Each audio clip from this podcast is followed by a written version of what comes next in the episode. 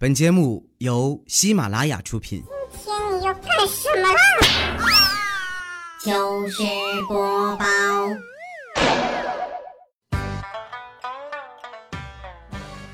嗨，大家好，这里是喜马拉雅糗事播报，周三特别早，我是你们的懒朋友佳期。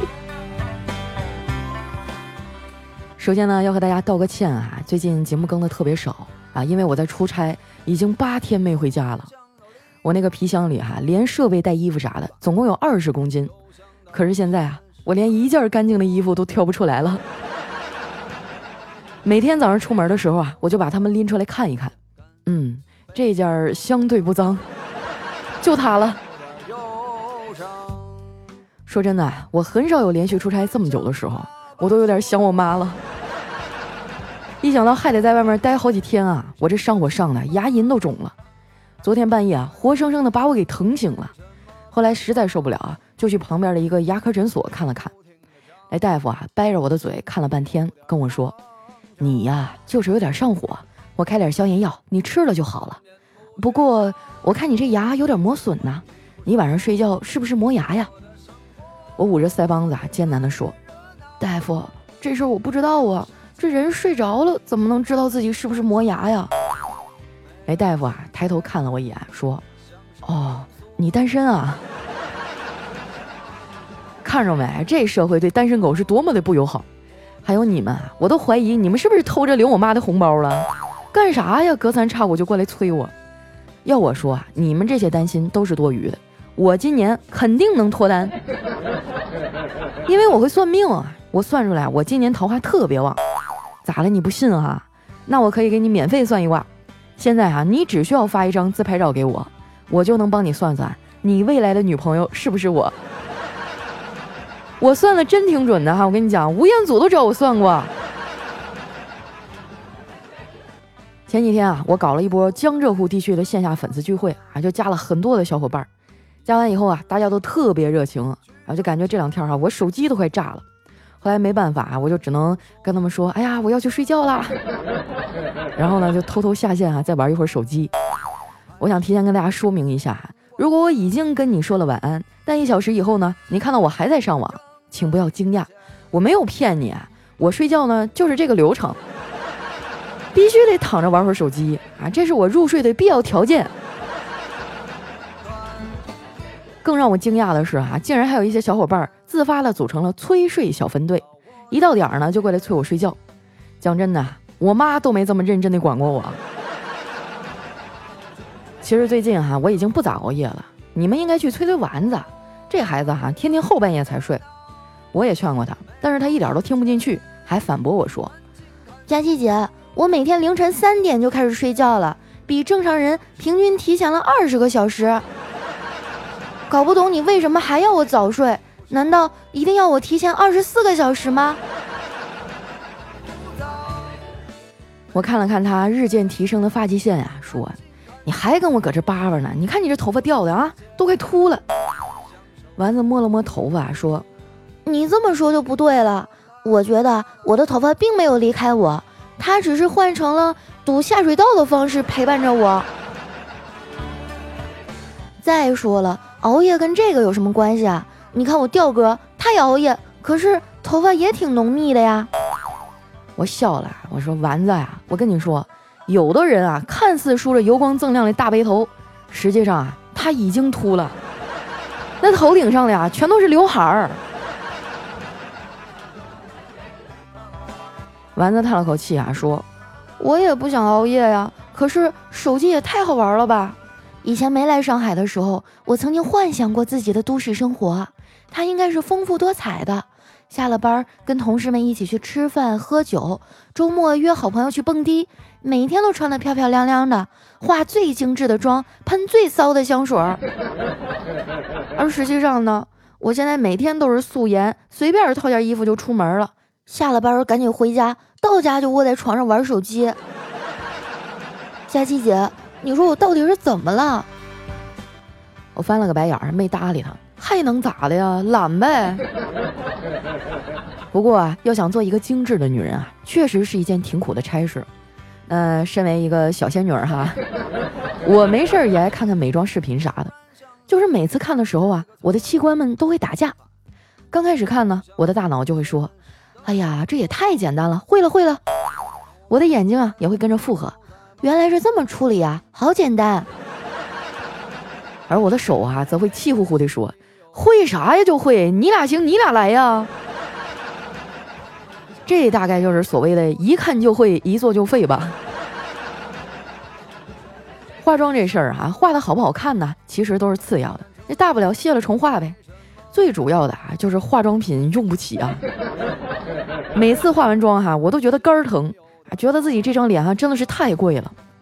在这儿呢，我要劝一下广大的男同胞们啊，你们最好啊离你媳妇儿的化妆品远一点，弄坏了你那点私房钱可赔不起。万一你不小心哈真的弄坏了，悄摸的买好同款，放到原来的地方，别让他发现。我跟你说啊，没有一个姑娘啊不心疼钱的，但凡出现啊不是钱的问题，那就是钱的问题。同样的道理哈，女孩说了，我不接受你哈，不是因为你长得不帅，而是我们性格不合。哎，这你也不要信，就是因为你不帅。我可以肯定的说啊，没有女孩会跟吴亦凡的性格不合，他什么性格我们都跟他合。听我说这些啊，你们也别太绝望了。爱情这事儿呢，也不是生活的必需品。随着年龄的增长啊，我现在也不想要啥轰轰烈烈了，我只想要过平淡的生活。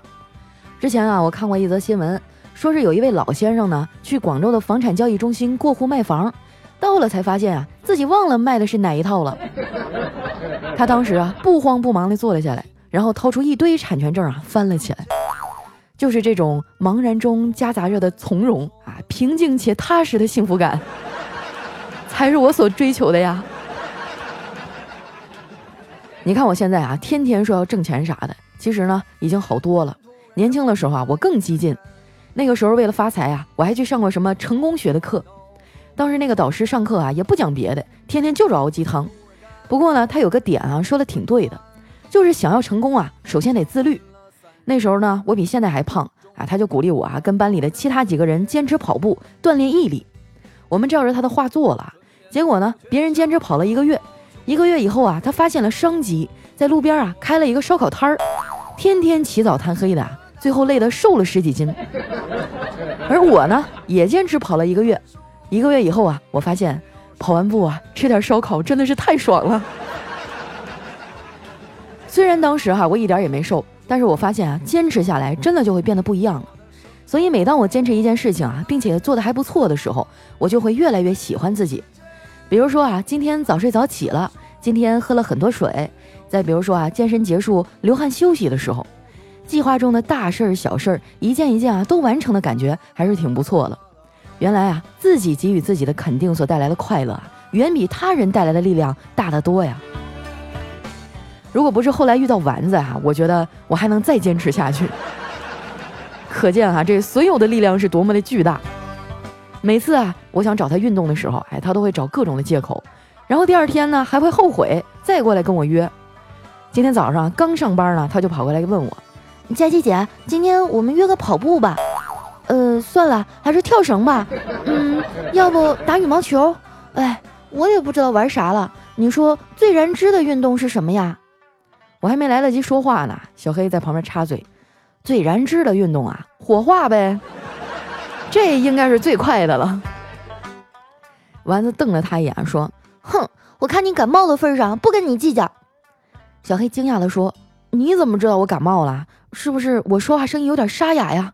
丸子摇了摇头啊，笑嘻嘻地说：“不是，我刚才看你抽烟的时候啊，有个鼻孔不冒烟儿。”哎，黑哥，你说你一大男人画啥眼影啊？小黑听完，满脸黑线。这他妈不是眼影，这是黑眼圈儿。哎，昨天我们隔壁那小男孩啊，闹了一宿，吵得我一宿都没咋睡呀。说起来啊，这男孩真的是太不让人省心了。我哥哈要第一个孩子的时候，就想要个女孩，结果生了个带把的，他当时都快崩溃了。事后啊，我问他，哥想要个女儿，但是却生了个儿子，是什么感觉呀？他想了想啊，说。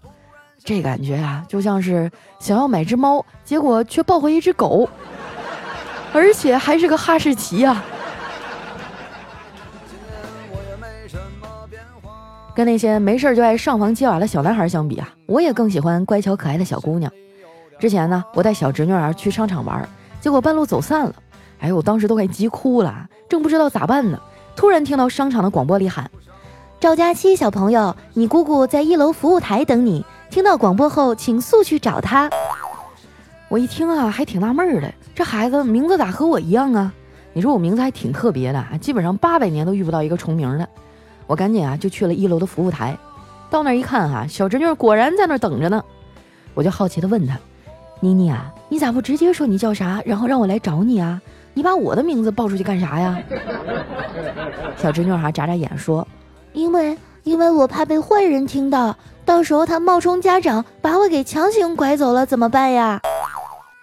看着没，这简直就是教科书一般的操作哈！家里有孩子了，赶紧学起来。后来啊，我为了安慰小侄女儿受惊吓的心，带她去吃了她最想吃的炸鸡。我发现啊，我真的是岁数大了，吃不了这么油腻的东西了。刚吃了两块，肚子就咕噜咕噜的抗议了。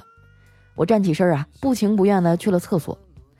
其实啊，我特别不爱在商场里上厕所，尤其是那种哈自动感应式的便池。上次哈就是因为我上完大号冲不下去，我在厕所里啊疯狂的做了半天的上下蹲呢。到这世界的时候，你知道爸爸有多高兴吗？那天我请了我们很多的朋友，还给你取了这个好听的名字。从此以后，你就叫挣钱花。钱是挣钱的钱，咱花钱的花。你的爸爸我混成了穷光蛋了，将来的一切呀，靠你自己了。一段音乐，欢迎回来，这里是喜马拉雅糗事播报啊！因为我前半个月的浪荡啊，所以最后十天估计要补节目补到此。希望大家能监督我、鼓励我啊！也希望我这个月底能完成任务。接下来啊，又到了我们留言互动的时间了。想要参与互动呢，记得添加我的新浪微博和公众微信，搜索“主播佳期”，是“佳期如梦”的佳期。首先这一位呢叫兔宝宝卓林优品，他说：“佳期啊，今天我把最亲的亲人伤了。”可是我也很痛苦啊，能不能只有简单的关心，不要指手画脚？我伤你，肯定是因为你伤了我呀。希望佳期能保佑他们一辈子平平安安，不要再像我一样。听你这么说，是和爸妈吵架了？你先不要上火哈。首先，爸爸妈妈呢肯定是为了你好，但是因为我们是两代人哈，所以观念上肯定会有一些分歧。呃，你可以去听一些他们说的对的地方啊，然后不对的地方你就。你就阴奉阳违，对吧？你像我一样，我妈每次说我，我都哎，对对对，好好好，是是是，啊，过后我该怎么干还怎么干啊，心里有谱就行了，不要伤了爱你的人的心哈。宝贝，下面呢叫唯爱佳期，爱你么么哒。他说：佳期啊，我初一了呢，可是你还不给我找个男朋友？我虽然有喜欢的人了，他也不确定他喜不喜欢我。也不知道该不该表白，佳琪啊，你要是念叨我，我就去表白。哎呦我的天呀，导播这一段能不能掐了别播？作业写完了吗？你就表白呀？哎呀，你说现在的孩子太早熟了哈！我上高中之前，我还傻不拉几的跟个男孩似的呢。下面呢叫尼古拉斯胡娃蛋，他说第一次听你声音的时候啊，我还在工地搬砖，现在好了。一边听你的声音啊，一边搬砖，正好工作效率都提高了呢，是吧？还有这种作用啊？那赶紧介绍你的工友们一起听啊！下一位啊，叫 zzwex，他说人在非洲工作，过年回家的时候啊，收拾家的时候呢，听见喜马拉雅推送你的节目，点开听就上瘾了。现在回非洲继续工作了，周末休息的时候呢，带着我的徒弟们一边做寿司一边听你的节目，是最快乐的时光了。支持我们东北妹子。缺男朋友啊，可以到非洲来，哥帮你介绍几个。哎呀，谢谢哥，谢谢哥啊！介绍中国人就行。老爸，我爱你呀，却无能为力。下面呢叫梅云爱的依依，他说化妆的时候不能听你的节目，要不然我的妆得重化多少次呀？是吧？就我有一次，呃，一边画眼线的时候一边听，啊，结果一不小心就都杵到眼睛了。建议女孩子们啊，手不稳的哈，不要在化妆的时候听我的节目。下一位呢叫佳期的大宝贝儿啊，他说佳期啊，我女朋友昨天去医院做检查，希望她健健康康。突然发现多少财富都没有健康重要，真的希望啊她平安，每天开心，忙着她的事业，一辈子陪着我。哎呀，真好，生病的时候还有人陪着。我记得我在上海有一次发烧啊，发烧的我都快起不来了，然后想去看病吧，也没人陪我。后来想想算了啊，躺一躺吧，吃两片药得了。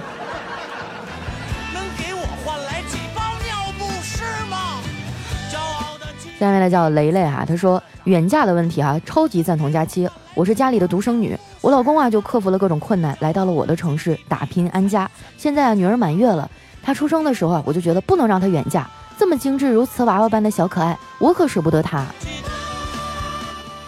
对哈，上期我们谈到一个女孩该不该远嫁的问题哈。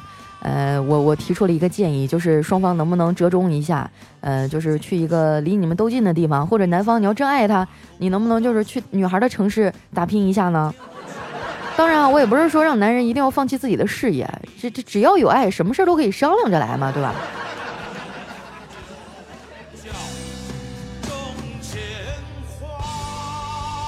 来看一下我们的下一位啊，叫大花碗扣个大花活蛤蟆，他说。这年头吧，撩妹儿就被说成是渣男，不撩妹儿呢就被说成是直男。对女生好啊，就是中央空调；对女生不好呢，就是凭实力单身。有呼吸啊，就是渣男；没呼吸就是死渣男。我搞基，我搞基，行了吧？多高兴！哎呀，确实是对男生有点不公平啊！哈。下一位呢叫佳期，快点找对象。他说：“佳期啊，我可能是被下了魔咒了。过年前啊，我在我们隔壁的服装店买了一件毛衣。”我觉得挺好看的，蛮满意的。结果没过几天，隔壁服装店就全场五折了。然后前几天呢，我在网上买了一罐芦荟胶，买的时候也觉得挺便宜，挺满意的。结果刚刚看了一眼，又打折了。哎呦我的天呀，朋友，加个微信呗。你下次再买啥东西，你告诉我一声，然后过几天我再去看看。你这种打折体质哈，真的是深得我意啊。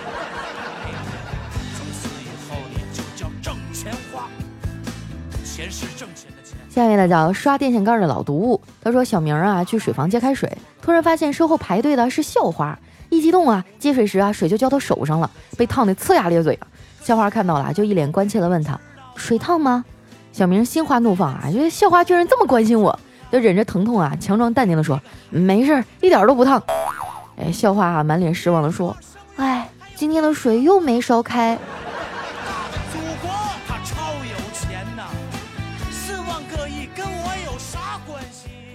下一位呢叫特爱佳期，他说去年啊去异地参加朋友的婚礼，就他办酒席的那个酒店一二三层啊，每一层呢都有一对新人举办婚礼。我记得他说他在二层啊，然后我就上去随便找了一桌坐下了，还和同桌哥们儿啊天南地北的胡扯。结果等新人出场的时候啊，我懵逼了，居然都不认识。然后我就起身出去，没想到那哥们儿还跟出来送我。我说哎呀，我我出去有点事儿，你回去吧。没想到啊，他苦笑着说：“兄弟，别装了，我和你一样也走错了。”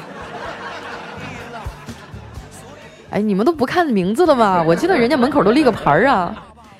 下面呢叫程小小小茶碗儿，他说，这父亲呢正在家里坐着，小儿子啊突然从外面气喘吁吁的跑回来，说：“爸爸爸爸，能给我几块钱吗？外面有个可怜的老爷爷叫的可惨了，我要去把钱给他。”父亲听了，欣慰的摸摸儿子的头，说：“好。”然后呢就把钱递给他。儿子刚要出门啊，父亲突然问他：“哎，那老爷爷是怎么叫的呀？”儿子啊，一边回答一边跑了出去，说：“奶油冰棍儿一元一根儿。”这小子真的是太聪明了。我记得我小的时候啊，想吃冰棍儿，然后我妈不给我买，我就撒泼打滚儿。我妈那脾气啊，当场就把我啪啪啪揍了一顿。后来我就再也不敢这么撒泼耍赖的要东西了。下一位呢，叫张阿里斯固哈，他说。有一只狗熊啊，在树下拉粑粑，身边经过了一只小白兔啊，狗熊就问他：“哎，这个粑粑粘毛上没事儿吧？”兔子说：“没事儿啊。”然后呢，这狗熊啊就把兔子拿起来擦屁股了。哎，这个画面感扑面而来啊！下面呢叫我和佳期回娘家。他说之前啊追一个女生，他问我有没有奔驰大 G 啊，我说没有。他说那咱们可能不合适，我喜欢比较有上进心的人。我回家就跟我爸说：“爸，我要大 G。”我爸说：“你刚买的兰博基尼，开一个月又要换车，你说你这孩子买那车，外人还不得以为咱家破产了呀？”兄弟，留个微信，你觉得我咋样？下面的叫 Soft 厉害，他说到胡同里啊，听见楼上有人喊：“陛下，陛下！”我抬头应了一声：“谁在呼唤朕呢？”然后啊，就被泼了一脸的水。楼上泼水的妹子还说：“早就喊你避一下嘛，活该。”混成了穷光蛋了。将来的一切啊，靠。下面呢叫佳期的山鸭，他说：“我问同事，哎，你藏私房钱吗？”同事说：“那必须的呀。”我说：“安全吗？”“非常安全。”“那那你藏哪儿了？”同事说：“我藏隔壁老王那儿了。要是我老婆能发现，就证明他和老王有一腿。”有了这把柄，他就不能惩罚我了。是个好办法啊！但是首先呢，你得有一个姓王的邻居。